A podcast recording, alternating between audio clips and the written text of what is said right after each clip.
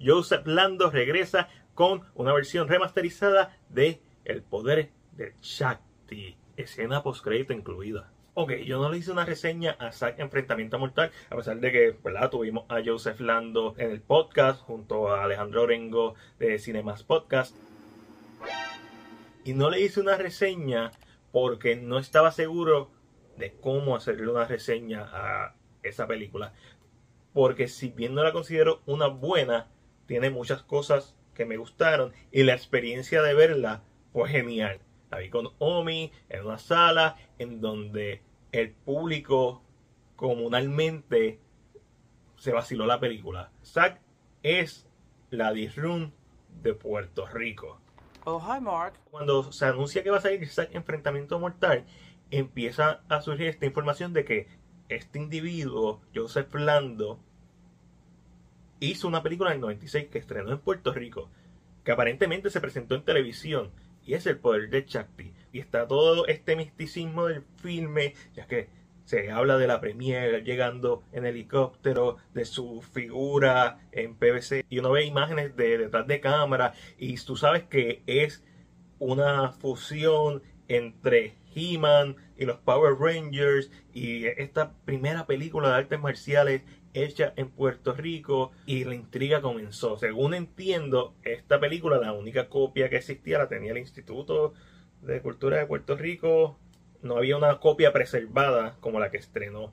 Y probablemente la copia que tenían y que remasterizaron fue una de televisión. ¿Por qué? Porque la imagen del filme se ve estirada. Se ve como si fuera para televisión y la estiraron. Es un filme que visualmente deja mucho que desear. No es muy dinámica visualmente en la posición de la cámara. Eso sí, tiene iluminación interesante, tiene escenarios que se construyeron para el filme, grabaron escenas en Cueva Ventana. Imagínate tú llevar un equipo de grabar una película para Cueva Ventana. O sea, eso es ridículo. Los que han ido a Cueva Ventana a Puerto Rico saben que no es un lugar accesible. Además, la cámara se nota que no era de la mejor calidad. Tiene muchas fallas narrativas en su guion, en su actuación, eh, en su misma cinematografía, como ya mencioné, en su sonido. Y aún así, esta película remasterizada probablemente es mejor que su versión original. La película básicamente se siente que empieza 5 minutos, 10 minutos dentro de la película. Básicamente es una alegoría a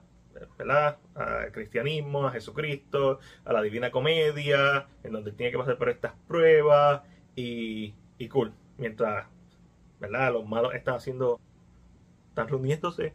Uno puede ver, a pesar de los años que pasaron entre una y otra, cómo funciona la mente de Joseph Lando a un nivel creativo al momento de contar una historia. Él utiliza estos elementos fantasiosos para llevar un mensaje, el cual te lo escupe, te lo, te lo dice. Es bien claro, aquí no hay subtexto, todo es texto. Dicho eso, es bien divertida verla con un corillo y vacilársela y ver las referencias, ese codazo es de Van Damme, o ese repeat es de Van Damme, o de momento, ah, diablo, eso es bien Power Ranger, imagínate cómo sonaría esta escena con la música de Power Ranger, o este, esta música es bien Mortal Kombat, se nota que esta película salió después de Mortal Kombat, o los personajes villanos, uno que se parece a Honda y otro que se parece a Blanca, añadieron transiciones en CGI, no es el mejor CGI del mundo, pero está acorde al tipo de película que es. Se siente como si hay de Power Rangers. El templo donde está mayormente el cuerpo de Sam es una referencia al Fortress of Solitude de Superman. Hay un Skull Island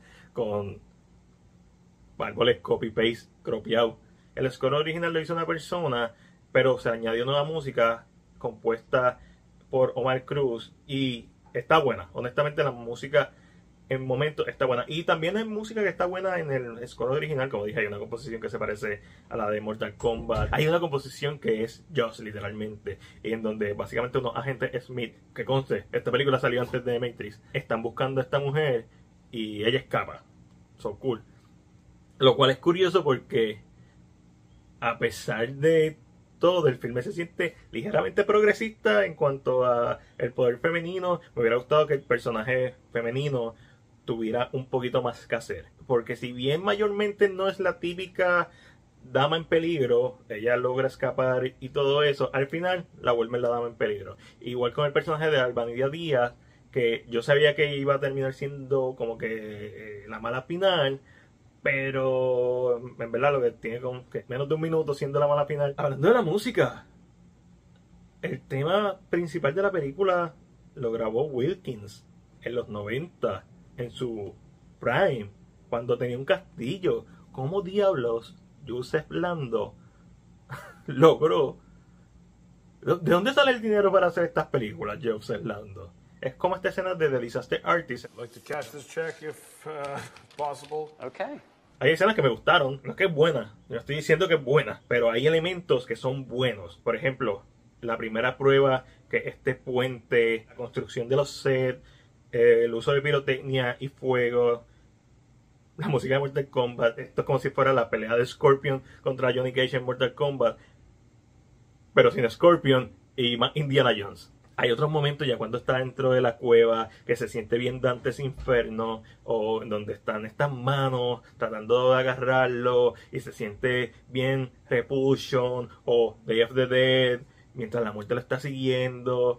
Es, ese elemento también me gustó. Eso sí, entre las cosas que añadieron nuevas, sobreutilizaron, lo cual no es una sorpresa, el uso de CGI. Por ejemplo, el villano principal, este demonio que aparece al malo físico principal y constantemente tiene este efecto en la cara que y en las manos que en verdad le quitan porque se siente el look, pero además de eso le resta al maquillaje que tenía el personaje. Yo creo que si hubieran sido un poquito más sensibles con eso y hubieran dejado solamente el ojo, ¿verdad? Como este elemento de CGI que, sea, que lo utilizaran a veces, creo que pudo haber sido mucho mejor. Los diálogos de esta película son atroces. Solamente hay dos actores que me gustaron, Gladys Rodríguez y Marcos Betancourt, quienes son tan y tan buenos actores que no importa lo que estaban diciendo, transmitían el mensaje principal y te vendían los diálogos que nadie más podía vender. Lamentablemente ambos tienen solamente una escena. Y no se puede hablar del, del Chakti sin hablar de sus escenas de acción. Son entretenidas en el mejor de los casos. La coreografía es competente, no es nada del otro mundo, pero hay que darle que es el primer filme que intenta algo así. Estamos hablando de 1996, hay que tener también esa perspectiva cuando se habla de esta película. Esta es una película que parece un filme de televisión y no es por restarle mérito al filme, sino porque se nota, pero a la misma vez es súper interesante que existe este proyecto.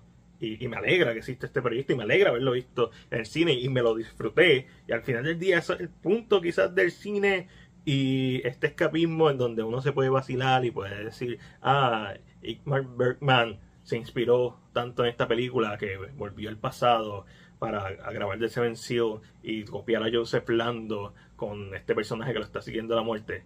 O que las Wachowski vieron la escena de los agentes y se inspiraron para hacer The Matrix. That's fun. Esta película es una película que uno se la vacila. ¿En qué otra película la gente se comunica haciendo chistes entre filas de las butacas en el cine?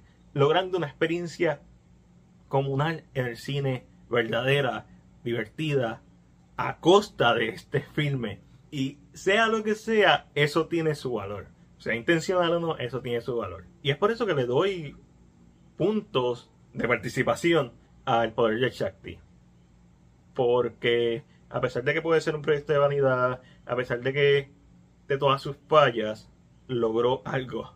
Logró el interés del público, ya sea por enfrentamiento mortal, o sea por el poder del Shakti. Pero teniendo en cuenta todo lo que representa, entre lo bueno, lo malo y lo ok, yo le voy a dar una pa o a. Pero esa es solamente mi opinión. Ahora déjame saber la tuya en la sección de comentarios. Como siempre, si te gustó este video, dale like y compártelo. Recuerda suscribirte a nuestro canal de YouTube y darle a la campana de notificaciones para que no te pierdas nuestro contenido. Este fue Mac de CinePR y será hasta la próxima.